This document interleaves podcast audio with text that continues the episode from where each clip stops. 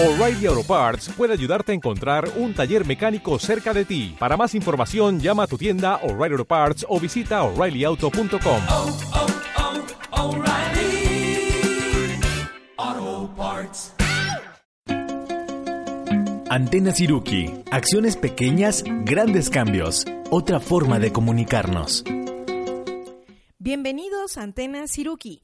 Hoy hablaremos del School Bus, una forma divertida de llegar a la escuela. Después descubriremos a la avispa colorada y cerraremos platicando datos interesantes de Leonardo da Vinci. Ya paso de hormiga, comenzamos.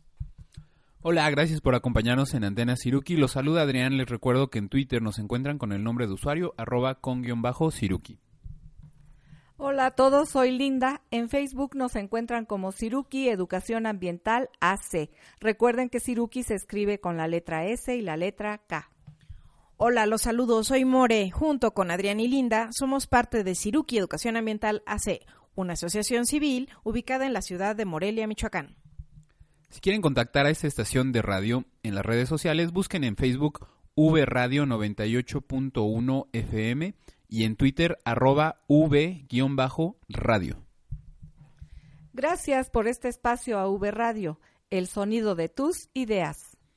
Y por si no lo sabían o no se acordaban, Siruki es una palabra purépecha que significa hormiga. Y así como las hormigas buscan alimento, nosotros buscamos nuevos temas para compartir.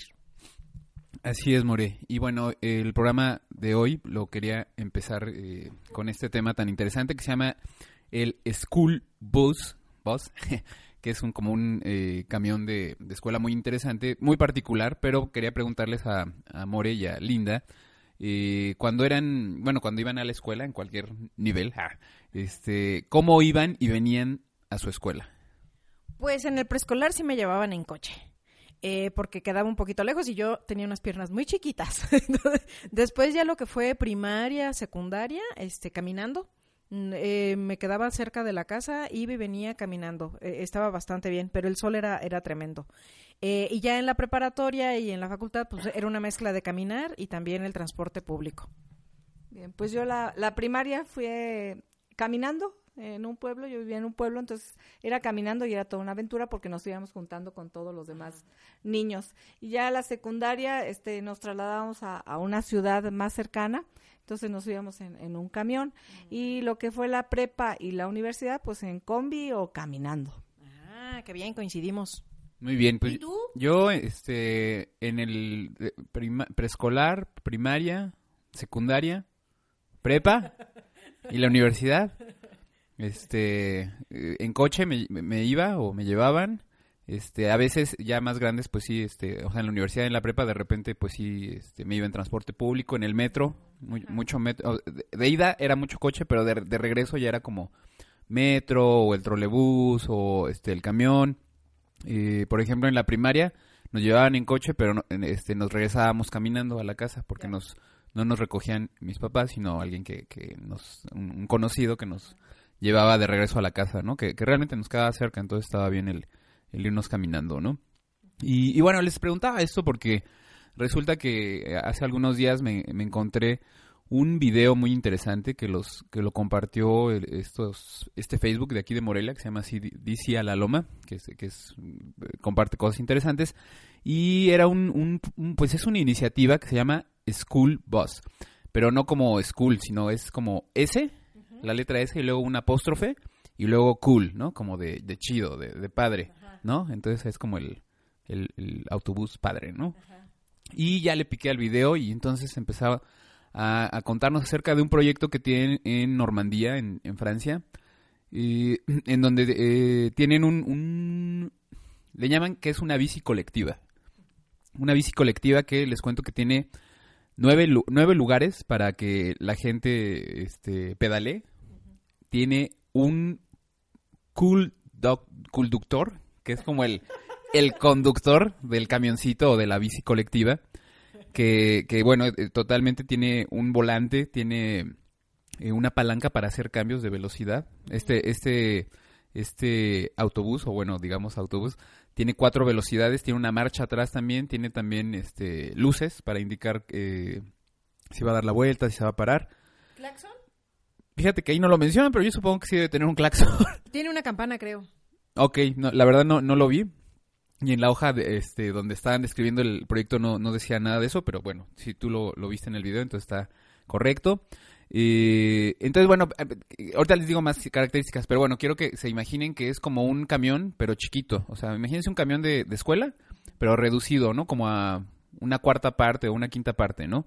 Y en esa, en esa estructura muy parecida a la de un camión, entonces se, acomodan los asientos que abajo tienen los pedales, eh, pedales para nueve personas. Eh, la cabina del conductor, que, es- que tiene todo esto que les estaba comentando, tiene una parte adelante que es como una cajuelita donde tú puedes meter pues todos tus cachivaches que tengas cuando vas recogiendo a las personas.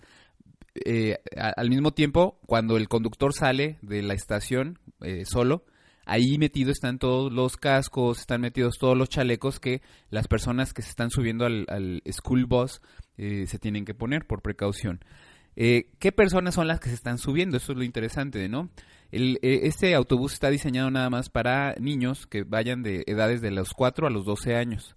Entonces es, es un, un, eh, camión de escuela para niños pequeños, bueno, hasta como de secundaria, me imagino. Y todo esto, este, este camioncito está propulsado por eh, bicicleta. O sea, tú vas y le estás dando a, los pedales y estás haciendo que el school bus se esté moviendo. Oye, pero ¿qué tal si yo me canso?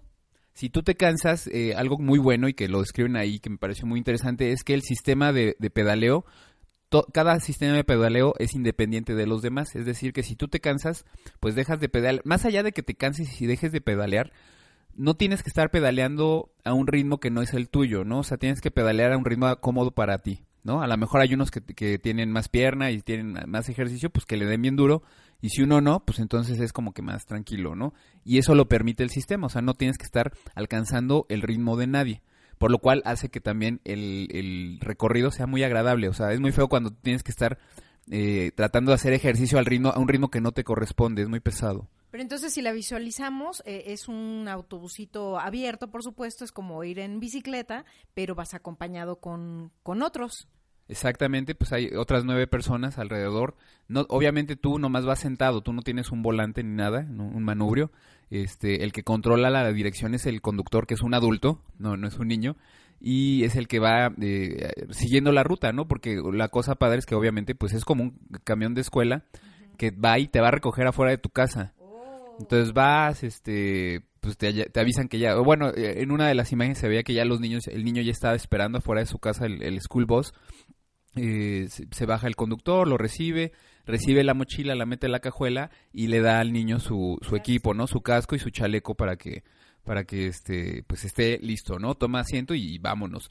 Eh, una cosa que, que me gustó mucho es que cuando revisé la página de este, de este proyecto, es que lo que ellos querían era de- como que compartir valores que están relacionados con la actividad que están haciendo, ¿no? La, ellos le llaman la ecología, o sea, como el respeto por el, por el ambiente, el deporte y la generosidad. Entonces, y yo creo que hay muchos más ahí metidos, ¿no? Por ejemplo, esta parte de, de la cooperación, o sea, porque pues, estás haciendo que se mueva este, este aparato, pero es con el esfuerzo de todos, ¿no? Eh, eh, La puntualidad. el la, puntualidad, el respeto por el tiempo de los demás también. Este, Y también cuestiones de, o sea, yo como ciclista, si nunca me he subido una bici, pues aprendo, por ejemplo, esta, esta rutina, ¿no? De que me pongo mi casco, me pongo mi chaleco antirreflejante. Así es, o sea, esa es otra parte, ¿no? De, de, de que la, de los niños, o sea, sobre todo, como que vayan adoptando esta, esta práctica. Eh, es interesante también en el sentido de que el, diseño original, el original, o sea, yo les estaba comentando que esto que yo me encontré lo estaban llevando a cabo en Normandía, en Francia, pero el diseño original viene desde Holanda. Holanda que tiene una cultura muy grande acerca de las bicicletas. De- leí un dato por ahí que decía que el 95% de los adolescentes en, en Holanda en algún momento se transporta a su escuela en bicicleta. Impactante, o sea, me quedé impactado. Y bueno, tienen a Ámsterdam, que eh, normalmente cada año se declara como la ciudad europea mejor, que, que está mejor equipada para el ciclismo, ¿no? O sea, para el ciclista, es la más amable con el ciclismo. Entonces, desde ahí fue que se originó el primer proyecto de, el primer diseño que, que tiene, que es muy chistoso porque lo hizo un señor que se llama Thomas Tolkamp y el diseño se llamaba The Beer Bike, ¿sí? Así como de cerveza, pues sí, era una, era una bici, bici colectiva también, con un diseño muy parecido y que traía un bar incluido, ¿no? Entonces le estaban dando y entonces podían ir tomando su- sus cervezas, ¿no? Así que haya dormido no había problema. Exacto, ¿no? Entonces, este, pues está muy simpático y ese fue el origen del, del el primer diseño fue este. Oye, ¿y el school bus, este, cuánto cuesta? El, fíjate que no encontré el, el, ¿cómo?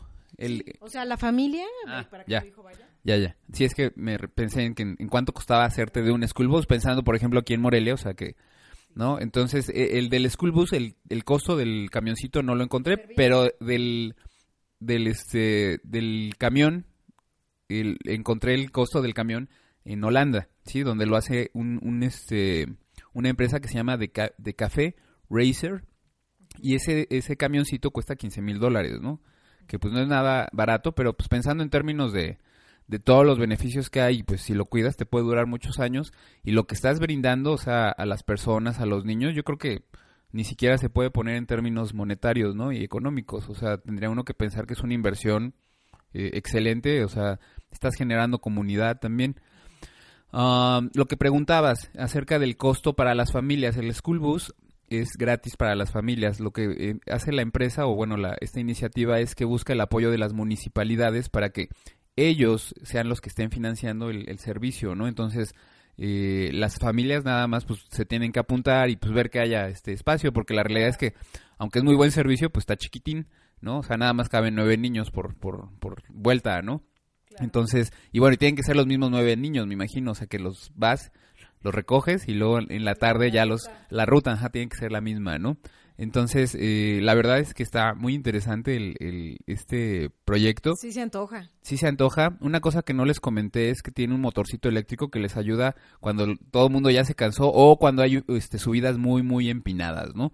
Entonces, eh, ahorita vamos a irnos a una pausa, vamos a regresar a, a cerrar el tema y les vamos a poner una canción que se llama School Bus Driver de Trampled by Turtles. Ahorita regresamos. Desde Morelia escuchas Antena Siruki. Regresamos.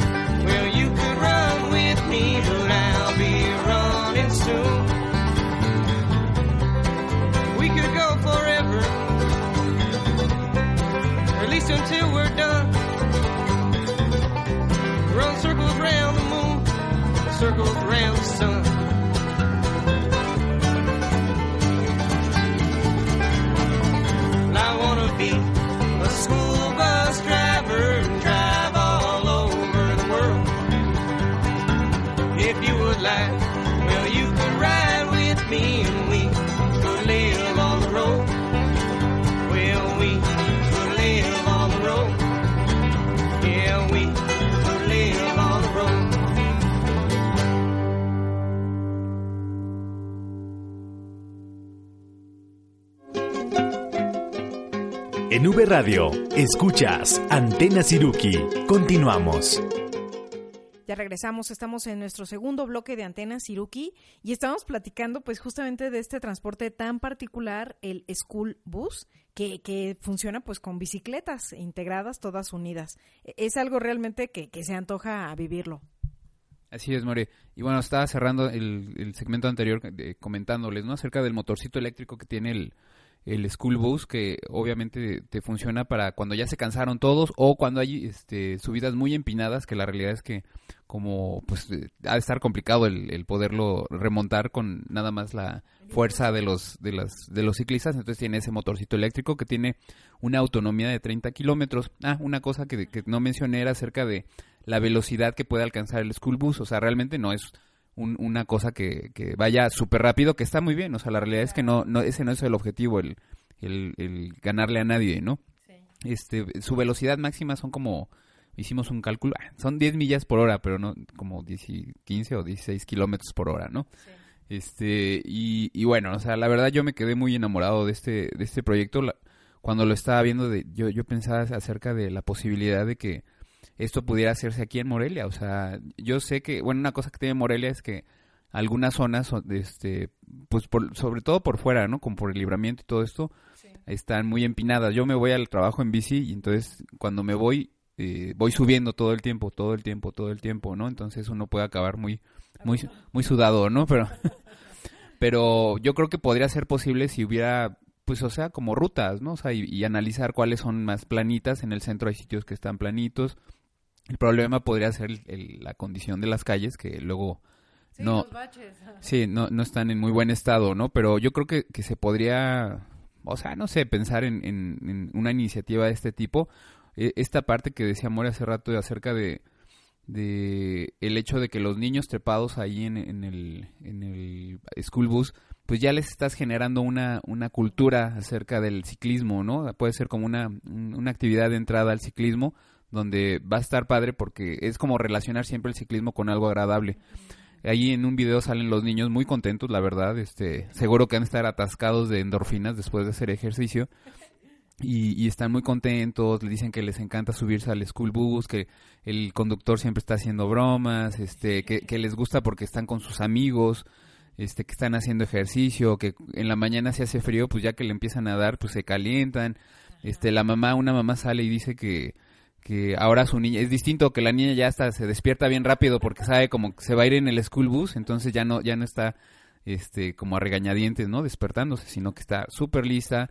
El conductor menciona el caso de un niño que me, que dice que lleva varios años eh, tomando el school bus y que ahora ya es más independiente porque el hecho de que te recojan afuera de tu casa y te dejen afuera de tu casa hace que los papás de este niño ya no tengan que irlo a recoger, o sea, que se tengan que salir antes de su, de su trabajo para ir a recogerlo, que, no, que pasa mucho, ¿no? O sea, de que los papás tienen que salirse antes porque pues, tienen que recoger a los niños, y entonces a este niño ya le dieron su llave de su casa, entonces pues está generando independencia, o sea, eso es real, o sea, una parte de la responsabilidad de tener tu llave, de saber que pues vas a llegar, este, a lo mejor, digo, no, no, no mencionaban ahí, pero a lo mejor tiene que comer lo que ya les, les dejaron ahí preparado.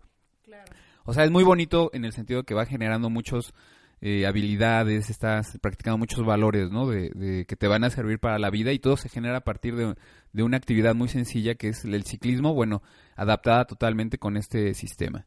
Coincido completamente. Yo sé andar en bici y aprendí con, con mi papá y mis momentos más padres fue justamente cuando andaba en bicicleta. O sea, iba a visitar a mi amiga que vivía en la colonia, me iba a gusto, llevé después allá a mi sobrinita trepada.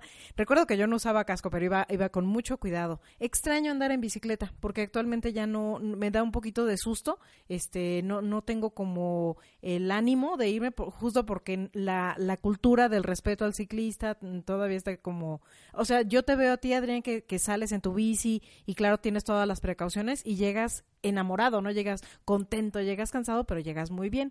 Yo quisiera retomarlo, me encantaría. Sí, yo también este anduve mucho tiempo en bicicleta aquí en la ciudad de Morelia también, pero sí este creo que a- al ir creciendo como que ya hay, hay un poquito más de temor y pero estaría bien retomarlo. Yo tuve la experiencia de subirme al al este tren, este bicioruga que funciona en, en el centro de la ciudad de Morelia y pues fue una, fue una experiencia muy divertida.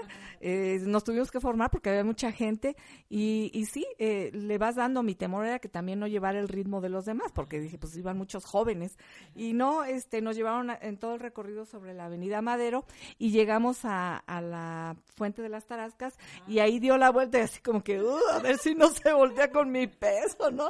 Y no, fue muy padre y muy animoso que, que estuvo el recorrido. Bajaste contenta, linda. Linda, este, ¿cuántas, eh, pues, cuánta gente está eh, ahí como que usando la visoruga en un solo momento? O sea, ¿cu- ¿de qué tamaño es? Eran como unas 10, más o menos. Son como 10 y el conductor que va adelante. ¿Y ese, el conductor, qué va, les va haciendo el ánimo? Sí, vamos gritando y cantando así algunas pequeñas frases y muy divertido. Sí, sí, es, es relajante. Entonces es como un símil, ¿no? Quizás a lo que nos platicas, Adrián. Así es, y, y digo, o sea, a lo mejor no se, se necesita esta tecnología o bueno, esta de- como la iniciativa es exactamente como la del School Bus, o sea, la bicioruga que es una serie de, de bicicletas, o sea, de la, es como si, si la parte de atrás de la bicicleta le quitara, o sea, la bicicleta le quitaras la parte de adelante y entonces van como este encimadas, ¿no? Están encimadas todas y tú le das, ¿no? Pero a lo mejor es una iniciativa que se podría, que es muy muy parecida a esto y, y podrían eh, la gente tratar de ir a pues, los trabajos, a, a las escuelas, ¿no? Porque, porque ahorita, bueno, está muy padre que sea de esparcimiento, pero yo creo que cuando todo esto lo podamos poner como una parte na- natural de nuestra cotidianidad va a ser eh, muy, muy este, benéfico, ¿no? O sea, estábamos hablando acerca de las implicaciones de esta iniciativa, pues obviamente la más, bueno, una de las más claras es el disminuir la, la contaminación, ¿no? O sea, imagínense esos nueve niños que están en el school bus, ya no tienen que llegar en coche a su escuela, entonces ya no se está produciendo esa, esa contaminación de nueve coches probablemente. La otra es el, el beneficio a, la, a- cada individuo de, que está utilizándolo porque está haciendo ejercicio, que es una cosa también. Aquí en México, acuérdense que somos el país número uno en obesidad. Bueno, no me acuerdo si en obesidad, pero por ahí andamos. Y de la diabetes también estamos muy, muy en, este, entre los top 5. Entonces, este tipo de cosas pues nos ayudan a, a mejorar nuestra calidad de vida, nos ayudan a hacer comunidad también porque empezamos a e- esto que nos comentaba Linda, seguramente ahí trepada en el- la bicioruga, pues se vuelve un grupo, ¿no? Y a lo mejor no lo conocías a las personas, pero acabas pues a lo mejor no son tus amigos, pero pero pasaste un buen rato, ¿no? Una actividad positiva. Y bueno, una cosa que sí pasa aquí en Morelia es que es un- una ciudad muy chiquita y, y, y todo el tiempo te encuentras a todo mundo, ¿no? Entonces, este yo creo que, que es excelente. Y una cosa que quería por último mencionar era el hecho de que cuando no tienes gasolina, que fue lo que estuvo pasando, pues eh, yo creo que las últimas dos semanas, este, en varios sitios aquí en México, eh, es una opción excelente, ¿no? El, el hecho de, de poder eh, tener una bicicleta, o sea, imagínense también esta parte de, de, de promoverlo, ¿no? O sea, a lo mejor estás en la bicioruga y te queda la inquietud y entonces esa bicicleta que tenías arrumbada por ahí, pues, la limpias, este, la llevas al mecánico y te sales a dar la vuelta, ¿no? Este, hace el, el día de ayer también una compañera de trabajo me dijo que se había compa- comprado apenas una una nueva bicicleta y me estaba pidiendo consejos, ¿no? Le dije, claro que sí, digo, yo no soy un experto, pero te yo, yo te digo lo que lo que yo sé desde la experiencia. Me, me preguntaba, por ejemplo, ¿no? De que qué hacía yo cuando me salían los perros, ¿no? Que me ladraban. Y le dije, me dio risa, pero la realidad es que me, me dio risa porque es lo que normalmente a uno le, le angustia, el tráfico y los perros. Y este, pues, pues yo ya le dije, ¿no? Que lo que normalmente hago es, es este, me paro, o sea, bajo la velocidad y, y normalmente los perros lo que quieren es como jugar con uno, pero no se espanta porque se te, se te abalanzan, ¿no? Muerde el chamorro. Sí, entonces eh, ojalá que, que se pudiera promover más el uso de la bicicleta en todos los sentidos porque no es la única, no es, no es la solución, pero es una parte de la solución, ¿no? O sea, eh, hay gente que obviamente se mueve a sitios muy lejanos que eh, no es práctico porque no hay las condiciones, ¿sí? Porque si fueran, si hubiera condiciones para eh, moverte 10 o 15 kilómetros en una eh, ciclovía adecuada, yo creo que mucha gente lo podría hacer perfectamente porque vas agarrando condición física y al final de cuentas sientes que, que, que es, es muy benéfico, esa es la realidad. Recuerdo mucho un video, Adrián, que me compartiste de una chica madrileña que decía, no, pues yo empecé a andar en bici primero porque la necesitaba y segundo porque dice, si, un, si cada uno de nosotros no hace el activismo, o sea, de úsala y en la medida que lo uses otros se motivan y entonces se va generando esta cultura de, de una vialidad respetuosa y compartida. Entonces lo vi y hasta me emocionó porque además salió una señora de 73 años que dice, yo ya no puedo usar la, la bici convencional, pero uso una tricicleta. Es como un un triciclo para adultos y dice, y yo lo gozo, o sea, yo me muevo a todos lados y es de las cosas que más disfruto. Voy a ver a mis amigas, voy a hacer las compras, este, mi día para moverme es con esa, porque además decía que, que ya no podía andar caminando mucho, pero la bici sí estaba permitida y entonces, este, podía, podía disfrutarlo. Sí, de hecho la señora usaba bastón, o sea, cuando, cuando estaba caminando ella usaba un bastón para, para moverse, ¿no? Entonces era notable cómo, cómo la bicicleta, la, la- bueno, la tricicleta la hizo in- mucho más independiente, ¿no? O sea, eh, en lugar de pensar que como ya tiene problemas de movilidad en las piernas, Tenía que esperar a que alguien la moviera. que alguien la moviera o algo. Entonces, se- se- a mí también me maravilló ese, ese video porque nos cuenta de todas las posibilidades que tiene la bicicleta, ¿no?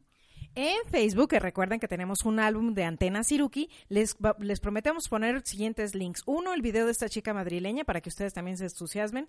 Otro, por supuesto, eh, videos de, de cómo se ve en acción el School Bus. Tienen un Facebook donde ellos constantemente están compartiendo sus innovaciones, experiencias, testimonios, aunque esté en francés, este, pero de verlo realmente es, es algo muy, muy evidente. O sea, el, el disfrute, la sonrisa de la gente ahí colaborando es, es más que obvia. Entonces, eso se los podemos brindar. Muy bien, More. Y bueno, una- un par de cosas que ya no les había, se me quedaron aquí. Este, el, esta iniciativa también, aparte de, tener su transporte de, de niños, también da este, visitas turísticas. Entonces también está padre, o sea, el hecho de que los turistas se suben al, al camioncito este de la bicicleta y van dando la vuelta por la ciudad y este, hacen ejercicio, se, este, se paran, ven, conocen. Este, la verdad es una iniciativa muy completa y ojalá que este tipo de cosas se pudieran hacer acá en la ciudad de Morelia, porque yo creo que con un poco de, ganas y de iniciativa y de creatividad se pueden lograr, ¿no? Entonces, nos vamos a ir a un corte, ahorita regresamos. Desde Morelia escuchas Antena Siruki. Regresamos.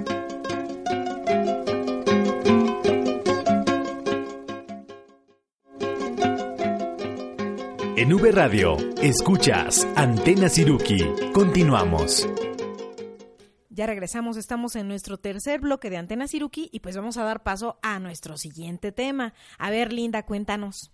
Bien, pues preguntarles porque eh, si han tenido un encuentro cercano con, con la avispa colorada. La, la grandota, la roja. Uy, no. o sea, las he visto. Yo mis encuentros han sido con la avispa negra, porque de hecho me, me picaron en dos ocasiones y, y por esa razón ya me metió miedo. Las he visto de lejos. Eh, por ejemplo, en, en la casa eh, se formaban como unos, pues el principio de su, de su panal. Eh, en, en como cerca de las ventanas. Y sí me da un poco de susto cuando eh, ve- veo que entran a la casa porque me da miedo. O sea, no sé si, si me va a picar, no me va a picar y si me pica, ¿qué me va a pasar? Eh, o sea, ha sido de lejecitos, pero sí son impresionantes, son grandotas.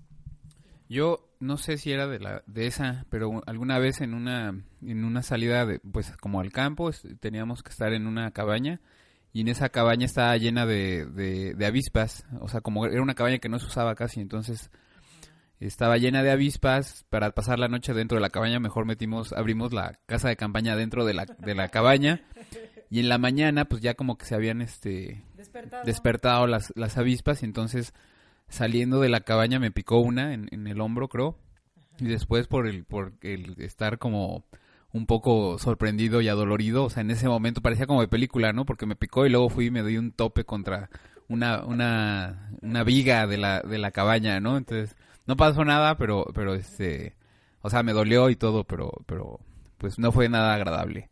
Wow, Linda, cuéntanos, o sea, ¿quiénes son ellas? ¿Qué les gusta? ¿Dónde andan? ¿Cuándo las vemos más activas?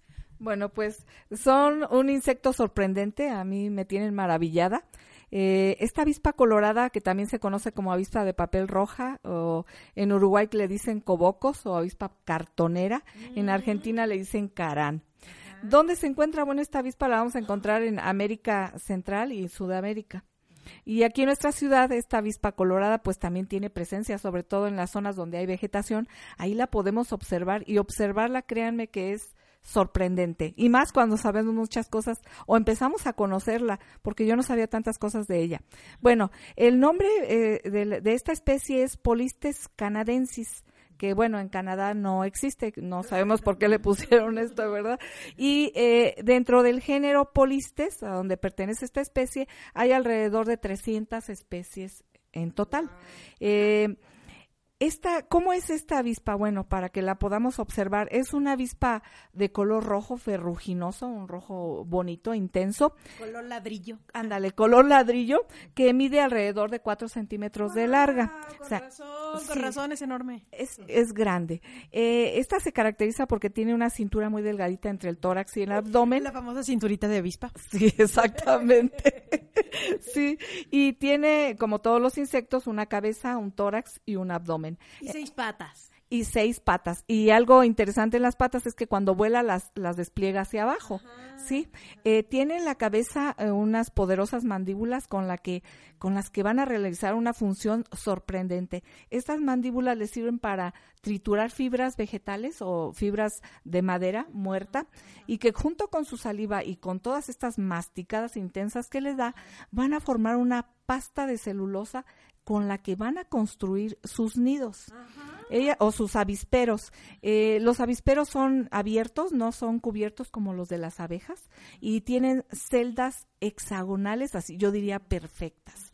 O sea, a mí me maravilla que estos pequeños insectos, porque bueno, relativamente son pequeños, este, construyan estos avisperos que a veces llegan a medir alrededor de 50 centímetros de diámetro. Son hermosos. Yo decía que eran avisperos de cartón. O sea, son súper ligeritos y cuando alguna vez, pues sí, sí he visto que los tiran así cuando apenas van arrancando, dije, wow, estas son recicladoras de papel. Sí, pareciera que sí. Sí, y esta, esta pasta que ellas elaboran, aparte de, de que es una pasta que va a estar expuesta, es también impermeable. Bien, eh, ¿Qué comen? ¿Qué comen? ¿Qué comen? Bueno, la alimentación eh, son depredadoras, son cazadoras por excelencia. A mí me tocó verlas cazando este orugas de mariposa monarca y es sorprendente la habilidad que tienen porque llegan, eh, ahí la empiezan a mordisquear y eh, lo que hacen es masticar es- estas orugas eh, o, estos o algunos insectos que llegan a atrapar y se los llevan a las larvas porque alimentan a las larvas que son tienen una dieta básicamente eh, carnívora. Wow, claro, necesitan proteína para desarrollarse. Exactamente. Entonces, eh, las larvas se van a alimentar de moscas, de mariposas adultas, pero previamente masticadas por las obreras, de también de arañas o de carroña, también llegan a, a consumir ahí de la carroña, y orugas de diferentes tipos de insectos. Los adultos se alimentan, ya llevan una dieta un poquito diferente, de algunas larvas en, en menor proporción y de algunos líquidos de frutas y como el higo, la guayaba, el plátano y también algo interesante, los adultos obtienen una especie de recompensa de las larvas. Las larvas secretan un, un jugo o un líquido transparente que es muy rico en azúcares y en proteínas y se lo comen las, las obreras adultas, o sea, las que alimentan, ah, ellas alimentan a las larvas y las larvas producen ese líquido que les proporcionan a sus protectoras. O sea que las bebés liberan esa azuquita rica que el adulto recibe. Es como una simbiosis, ¿no? O sea, Sí, una, una sí. ayuda mutua. Ajá, es como un- una correspondencia, ¿no? Que hay entre ellas. Bien, eh, estas avispas, la avispa roja, eh, que la avispa colorada, como la conocemos generalmente, este, tiene una eh, es una tiene una organización social dentro de, del avispero es una un insecto social eh, donde hay una división del trabajo muy específico. Eh, se considera que es un poco primitiva esta organización en cuanto a la división del trabajo pero es exitosa finalmente. Vamos a encontrar en la colonia de avispas que hay machos fértiles hembras fértiles que van a ser las reinas, pero también hay este obreras. Y las obreras eh, tienen una fun- tienen funciones específicas, son las que llevan la mayor parte del trabajo. Se encargan de construir los avisperos, de fabricar esta pasta de celulosa, se encargan de la limpieza de- del avispero, se encargan de la vigilancia. Y también se encargan de salir a cazar y luego de alimentar a las larvas y de estar al pendiente de ellas, ¿verdad? También de, de cuidarlas, de vigilarlas. Duda, duda, ¿qué onda con el aguijón? El aguijón. Pues resulta que las hembras son las únicas que tienen aguijón. Tanto la hembra reina como las obreras. Los zánganos no tienen aguijón, pues no, no lo van a utilizar para nada. De hecho, Pero, pero el, el, el, ay, hasta me puse nerviosa. El aguijón, ya ves que en las abejas cuando te pican, pues se les salen sus vísceras, pero en este caso te pican y también se mueren.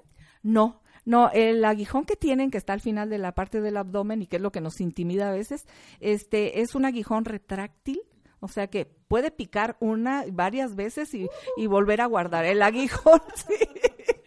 Sí, no, no quiero. gri- hasta grité. No, imagínate. Sí, entonces tienen esa, bueno, esa garantía de que no van a perder la vida ah, en el momento de picar. Entonces, Entonces es curioso, entonces, si te llega a picar una ya sabes que fue una hembra. Sí, son hembras. Los machos no, no, no pican y además los machos se producen nada más en una generación al año. Al finales del verano, este, se, eh, al finales del otoño se produce una generación eh, donde van a salir las hembras reproductivas y los machos reproductivos. Eh, les platico un poquito sobre el ciclo. Bien, pues resulta que eh, durante la primavera es cuando las, reinas, o sea, las hembras fecundadas que estuvieron invernando, o sea, que, que se escondieron durante el invierno para soportar el frío y que en algunos casos muchas mueren. Entonces, una vez que se termina el invierno, estas hembras fecundadas salen al inicio de la primavera y van a comenzar ellas a construir el avispero. Ellas van a ser las encargadas de construir el avispero en su inicio y de tener la primera generación de obreras. ¿Para qué? Pues para que le ayuden, para que le ayuden a seguirlo construyendo. Con tanto bebé, claro. Ajá, y ella se pueda dedicar a, a nada más a poner huevos, que esa sería su función. Entonces, la primera generación está a cargo de la de la abeja reina, quien este va a hacer todas las funciones, construir, poner los huevos, alimentar las larvas, y esta generación es muy pequeña, entre 10 y 15 obreras. Una vez que nacen las, las primeras obreras, A trabajar. sí, se arranca todo el proceso de trabajo, de construcción y de puesta de huevos. ¿Tienes el dato de cuánto tarda de estar de larva de bebé a ad- adulto? Sí, alrededor de 35 días en promedio. Sí, la hembra pone el huevo, eh, este, pone un huevo que es como un arrocito largo y blanquito. El huevo tarda dos o tres días y sale una pequeña eh, larva, una pequeña oruguita, este, que dura entre 15 y 20 días, este, siendo alimentadas ya de la manera como les, les decía, por las obreras. Y después, eh, antes de transformarse en pupa, ella manda mensajes químicos a las obreras para decirles que ya está lista, que ya creció lo suficiente y que está a punto de transformarse en una ninfa o en una pupa. Entonces, lo que hacen las obreras es sellar, cerrar la, la celda, estas celdas de, de forma hexagonal, este, las sellan con una membrana eh, delgada y ahí va a pasar otros 12 o 15 días, dependiendo también de las condiciones del ambiente, del clima. Y luego, al final, eh, estas, estas ninfas son blancas, totalmente. Te te- preguntar que si de bebé era colorado también. No, es totalmente blanca y se encuentra como acurrucadita, así como con las patas y todo así juntito, este, y va a ir cambiando de color poco a poquito conforme van pasando los días y después de más o menos 15 días ya va- ella misma va a romper la, la, la membrana que cubre su celda y va a salir una avispa roja con ese rojo intenso y bueno con esa presencia que, que tienen tiene? que es a mí me son me parecen insectos espectaculares No, qué, qué maravilloso. Y bueno, finalmente yo, yo um, confieso, a mí me dan como miedo, pero con todo esto que me estás diciendo, creo que las estoy comprendiendo más. O sea, lo que puedo hacer es, si me la encuentro en casa, igual con un eh, frasquito, la retiro. O sea, no la mato porque pues está cumpliendo una, una función muy importante. Linda, casi nos vamos a ir a un corte y vamos a escuchar una canción que fue escogida a propósito. Ajá. La canción se llama Wasp Man, que es hombre avispa, y el grupo que la interpreta es The Who. Ajá, y es que pues claro, está completamente con el tema. Si ustedes llegan a encontrarse una canción sobre avispas, por favor nos comunica para después agregarla. Entonces no se vayan porque vamos a regresar platicando sobre este inte- interesante insecto. Regresamos. Desde Morelia escuchas Antena Siruki. Regresamos.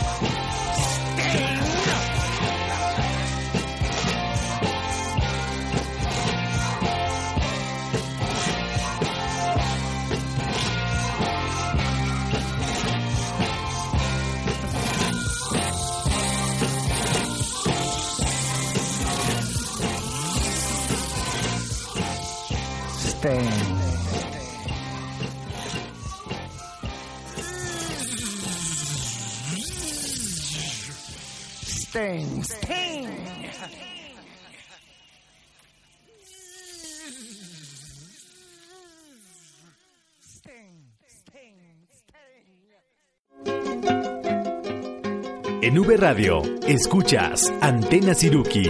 Continuamos. Ya regresamos, estamos en el último bloque de Antena Siruki y me surgieron algunas dudas, mi linda.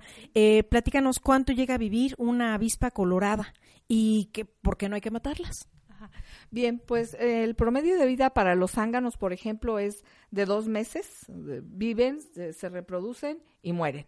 Esa es su única función. Y para la obrera, las obreras, las avispas, avispas obreras, es de dos a cuatro semanas. La reina es la que vive un poco más, vive un año. Un año. Muchísimo para ser un insecto. Sí, mucho. Y bueno, a finales del otoño eh, van a morir las obreras y, y van a morir este los zánganos y nuevamente se va a reiniciar el ciclo con las hembras que ya fueron fecundadas. Oye, pues qué bonita experiencia. O sea, si tienes cerca un, un panal de estos de, de cartoncito que van haciendo, la verdad es que debe ser como sorprendente ver el proceso. O sea, como un recurso educativo, ¿no? Sí, eh, por ahí me encontré un, un, unos, un club de ciencias que se maneja en la ciudad de Melo, en Uruguay, donde eh, la gente interesada o en las escuelas se llegan a hacer o a desarrollar proyectos en función a intereses de, de las personas o de la comunidad. Y resulta que uno de los proyectos que realizaron en estos clubes de ciencia eh, tuvieron una, la oportunidad de tener una, un inicio de una, un avispero en construcción, lo tomaron, lo pudieron tomar de donde estaba y lo encerraron en un cilindro, de este material plástico transparente con pequeñas perforaciones. Eh, lo que hacían ellos era, eh, estaban interesadísimos en, en qué va a pasar, eran un grupo de niños, eh, obviamente con un coordinador, este, le- les proporcionaban alimento, el alimento para los adultos eran frutos, les daban higos, plátanos, además les daban este orugas de moscas para que tuvieran la parte de la proteína para los para las larvas y les proporcionaban ahí fibras este vegetales, eh, trocitos de tronquitos, eh, pedazos de, de madera que, que encontraban en el campo y con esto ellas fabricaban y terminaron de fabricar el, el nido, eh, el avispero. Iniciaron con seis celdas, tenía seis celdas hexagonales con dos avispas nada más. Una de ellas quiero suponer que era la la hembra reina, ajá.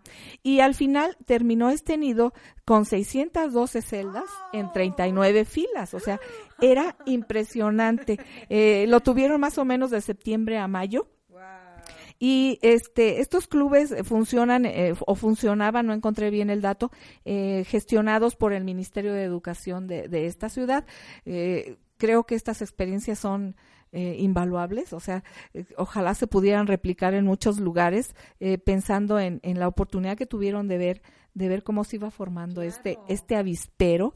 Y que bueno recordar que las avispas eh, son insectos sorprendentes eh, y que tienen una función en, en el ecosistema. ¿cuál es? bueno primero es control de población de insectos porque consumen muchos, muchos insectos en forma de orugas o, o incluso en forma adulta. Y otra es que también son polinizadores porque ellas van y toman néctar y que es este néctar es el complemento de la dieta de las o de las larvas de las de la avispa colorada. Entonces también consumen néctar. Qué interesante. Ahorita estaba pensando también que, que esta parte de, de cultural también, porque me acordé que, que hay un superhéroe, ¿no? Que, se llama el hombre hormiga y su, su compañera de lucha es la avispa, ¿no? Entonces, este, es un cómic, es un cómic y ahora hay una, eh, hay un par de películas por ahí donde, donde manejan este personaje, ¿no? Este, entonces, eh, pues, como siempre, ¿no? Todo, todo esta parte del, de los bichos, este, nos están siempre, este, cubriendo, ¿no? La, los humanos. Claro, pues porque están en nuestro entorno. Linda, gracias. Yo aprendí y creo que voy a ser más respetuosa ahora que me encuentre una y no le voy a tener tanto miedo. Bueno, pues pasemos a nuestro último tema y les quiero preguntar, ¿recuerdan alguna obra famosa este, o creación de Leonardo da Vinci? Sí, la, la Mona Lisa. Que no está tan sonriente, ¿verdad? ¿Han dicho? Este, el código da Vinci. Ah, No, ese no es de él. Adrián, esa es una película. eh, Ah, y el libro, claro, sí. Adrián me enchueca los ojos. Claro, bueno, esto de la Mona Lisa, o también conocida como la Gioconda, les quiero platicar que la Yoconda significa la alegre, que de alegre pues no tiene gran cosa. Y decidí platicarles de Leonardo da Vinci porque, bueno, él fue reconocido como, bueno, un innovador. Era un hombre del Renacimiento. Él, él le tocó una época en que todo empezó a ser novedad, la observación de los seres vivos. Y bueno, él fue un, un muy bueno en anatomía, dio muy buenas aportaciones a la botánica y para nosotros como biólogos pues son como eh, sus, sus esquemas, sus bocetos, sus registros realmente son sorprendentes. Eh, y algo maravilloso es que, bueno, él no solo fue eh, conocida de anatomía ni de botánica, sino también era pintor, escultor, arquitecto, sabía de ciencia, generó aparatos novedosos para su época, es- era escritor, ingeniero, filósofo, era en sí algo que le llaman un hombre del renacimiento. O sea, una persona muy completa que hoy por hoy, yo- ya ven que dicen, no, no, no, enfócate en una sola cosa, mijito. No andes va- divagando. Y más bien esas personas tan completas, tan curiosas, tan de que compartían una herramienta y otra de, de todo se va conectando. Entonces, por eso me pareció, y no es que les vaya a soltar to- toda su vida, les quiero contar datos interesantes que a mí también me sorprendieron y que no, son, no conocía. Para empezar, su nombre. Su nombre era Leonardo da Vinci. Eh, no, era en sí ese, lo conocemos como da Vinci porque él nació en la ciudad de Vinci, Italia. Entonces decía, eh, era como si dijeran, aquí Linda de Morelia o Linda de Guanajuato. o sea, le daban el nombre de dónde provenía, pero el, el formal era Leonardo di Serpiero da Vinci. Y resulta que él nació un 15 de abril de 1452 en esta pequeña ciudad que, eh, que era común por tener muchos viñedos, muchas o- uvas, mucha zona de campo y que estaba a 25 kilómetros de Florencia. Florencia era una ciudad en ese entonces de un gran apogeo, llena de artistas, de pintores, una, una ciudad así maravillosa. Entonces, eh, se dice que él nació, eh, es un hijo, bueno, fue un hijo ilegítimo de su padre que fue un notario, así un señor muy, muy poderoso, de nombre Pier- Pierro, y de una que no se sabe si era su esclava, su sirvienta o qué, de nombre Catarina. Nace él y es el primer varón, o sea, para, para este señor fue su primer hijo varón. Entonces, los primeros cinco años de Da Vinci eh, los pasa con su mamá en unas cuestiones de, de pobreza, digamos, de humildad en el campo, pero muy bonito porque desde chiquito ya Leonardo pues, este, estaba pegado a las flores y ya dibujaba. O sea, eso a su mamá le sorprendía mucho de ver cómo dibujaba las florecitas, los animalitos, veía los pájaros y los volteaba a ver. Empieza su descubrimiento y a los cinco años su mamá decide casarse y el papá biológico dice, no, ¿sabes qué? Me lo llevo. Y entonces se, se lo llevó a vivir, lo desprendió de su mamá y eh, en esa casa, digo, mejoró con, en condición económica eh, Leonardo eh, y, y el papá notaba que dibujaba.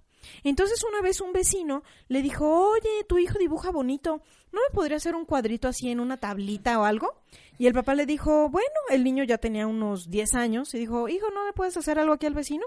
Y entonces eh, eh, Da Vinci le encantaba este ver insectos, lagartijas, murciélagos, pensando en todo eso que tenía alrededor, se aventó un cuadro, así, un dragón tremendo, así unos colores fulminantes, la boca abierta, y se lo dio al papá. El papá cuando lo ve se quedó así, wow, esta es una maravilla. Obviamente no se lo iba a dar al vecino, ¿no? Lo vendió, sin que Da Vinci supiera, sin que Leonardo supiera, lo vende a un comerciante. Y ese comerciante, o sea, lo vendió a muy, muy buena paga. Y el comerciante dijo, caray, este yo lo voy a revender al 300%. Y así fue.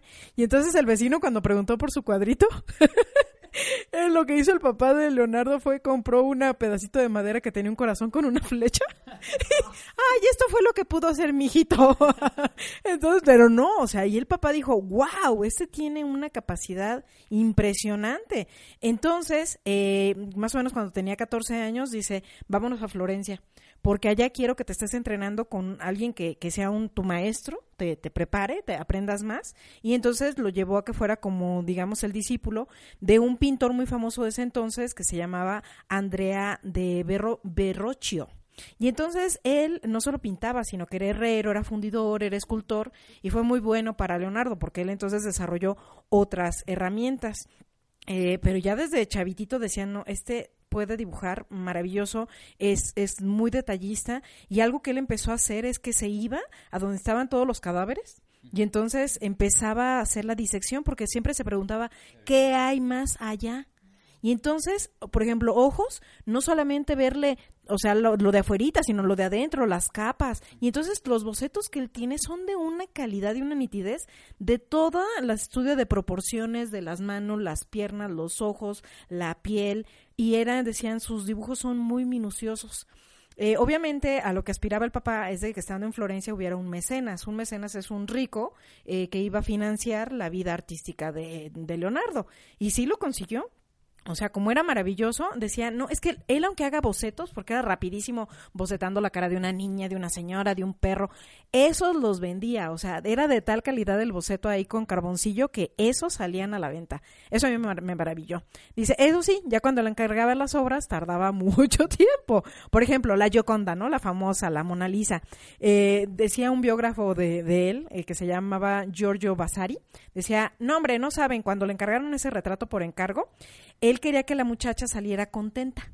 Entonces le puso juglares, música en vivo, este, y la muchacha no, o sea, creo, creo que no era muy feliz porque no, no, no aguantaba, pero él buscaba eso, acercarse eh, lo más que se pudiera a la realidad de, lo de- del mundo, del entorno. Y eso fue algo que me encantó, fue algo con lo que me identifiqué y creo que conocer más la vida de Leonardo, que además era un chamacón, un, tenía de estatura 1.94 metros. Dice que algunos que fue como la inspiración de esas esculturas grandototas, casi como el David de Miguel Ángel. No fue él, pues, pero, pero algo similar. Entonces fue un hombre creativo, un hombre observador, que me parece que tener esas habilidades hay que tomarlas en cuenta y hacerlas. Claro, More, gracias. En esta emisión primero hablamos de School Bus, una forma divertida de llegar a la escuela. Después descubrimos a la avispa colorada y cerramos platicando sobre datos interesantes de la vida de Leonardo da Vinci. Me despido, soy Adrián. Recuerden que en Twitter nos encuentran con el nombre de usuario arroba con guion bajo Siruki. Me despido, soy Linda. En Facebook nos encuentran como Siruki Educación Ambiental AC. Me despido, soy More, gracias por haber estado con nosotros. Gracias Super Radio por este espacio. Hasta la próxima. Recuerden sintonizarnos nuevamente. Bye. Antena Siruki. Acciones pequeñas, grandes cambios. Otra forma de comunicarnos.